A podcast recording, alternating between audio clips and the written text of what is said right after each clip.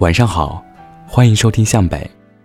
今天分享的故事叫做《那些对你从来都不点赞的人》，作者慕容素衣。昨天我在豆瓣发了条说说，意思是想写篇文章，吐槽一下那些在朋友圈对你连赞也不点的人。豆友们的反应大致可以分为几类。楼主，你怎么这么玻璃心？无所谓，不点赞怎么了？我就从来不点赞。说真的，很讨厌点赞的，点赞是一种打扰。在几十条回复中，只有一个人的留言让我心有戚戚。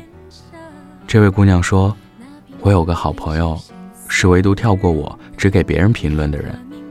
我都不知道这是真朋友，还是不满意你的生活状态的人。”可能会在意一些自己在意的人，一般朋友关系不会去计较。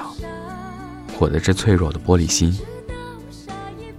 感谢天，感谢地，感谢网络，最重要的是，感谢这位姑娘，你终于让我知道，我不是一个人了，眼泪哗哗的。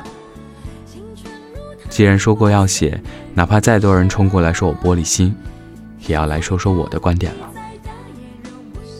我一直觉得，朋友圈是对一个人真实朋友圈的重新洗牌。朋友圈拉近了你和某些人的距离，也使你和另外一些人的距离变得更远。不断有旧的朋友被拉黑，也不断有新的朋友涌进来。我们的真实人生也是如此，只是朋友圈让这一切更为直观。按照现实世界的标准，朋友圈的人可以分为三类。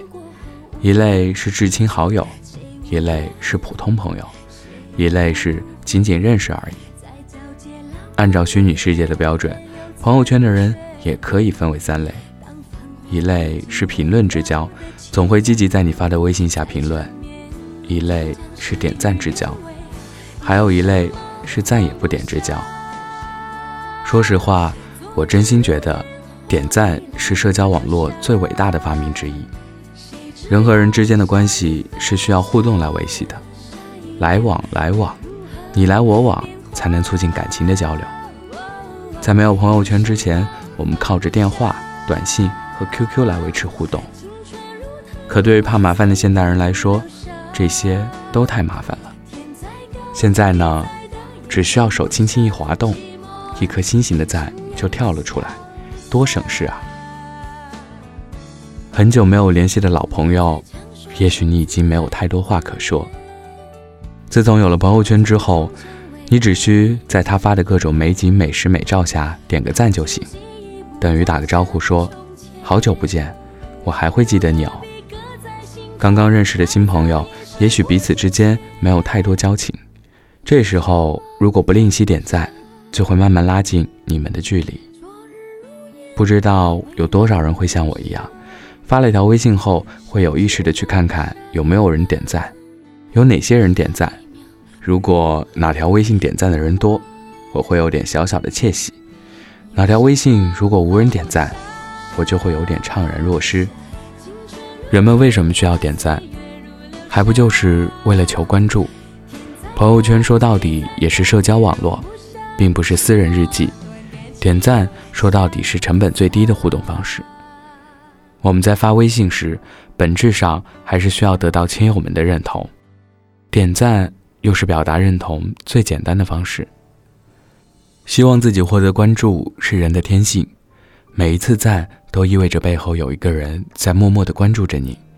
当你发出自己过生日的照片时，你是希望收获一堆赞，还是希望别人看看就好，不来打扰你呢？现在微博也开通了点赞功能。但很多人对这一功能并不欢迎，那是因为真正亲密的朋友基本活跃在朋友圈，微博上大多是一群谁也不认识谁的人在玩呢。与不认识的人相比，我们显然更在乎认识的人对我们的态度。这就回到文章开头的那个词语：怎么看待那些对你从来都不点赞的人呢？其实，主要还是看那个人跟你的交情怎么样。你越在乎的人，不点赞这一行为，对你的杀伤力就越大。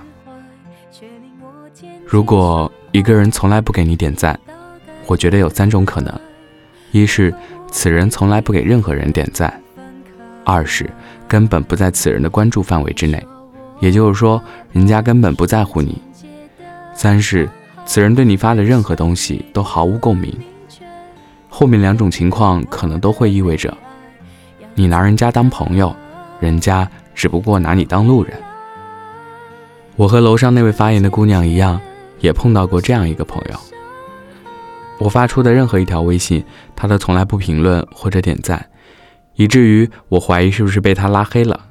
结果我发现他在其他朋友的微信中异常活跃，几乎每个人发的微信都会看到他热情点赞的身影。我先是纳闷，明明我给他点过不少赞啊，继而懊恼，为什么他对所有人都是友好，就是无视我呢？最终，终于找到了解决的办法，还是设置彼此都看不到朋友圈好了，眼不见为净。万幸，在我朋友圈中还只遇到这么一个从来都不点赞的人。要是这样的人多了，我的玻璃心该碎成什么样了？有人说。真正的友情，从来都不是靠点赞维持的。此话我并不认同。朋友是什么？朋友就是你舍得花心思、舍得花时间在他身上的人。点个赞，只需要动动手指就可以了，又不是脱壶那么高难度的动作。如果一个人吝啬到连个赞都不给你，就要问问自己，你究竟在人家心里有几斤几两？对于这场点赞之争。我的总结陈词如下：如果你真正在乎一个人，那就大方点赞吧，不要舍不得花费那点小小的情谊。对于那些从来都不给你点赞的人，趁早清理出你真实的朋友圈。人生苦短，别把你的热情浪费到不 care 的人身上。要怎样，他会来？这渐渐。无形的伤说我为的是间接的伤害，分享你的爱，继续以好朋友的姿态，要怎样讨回来这渐渐无形的伤害？喜欢是喜欢，但不是。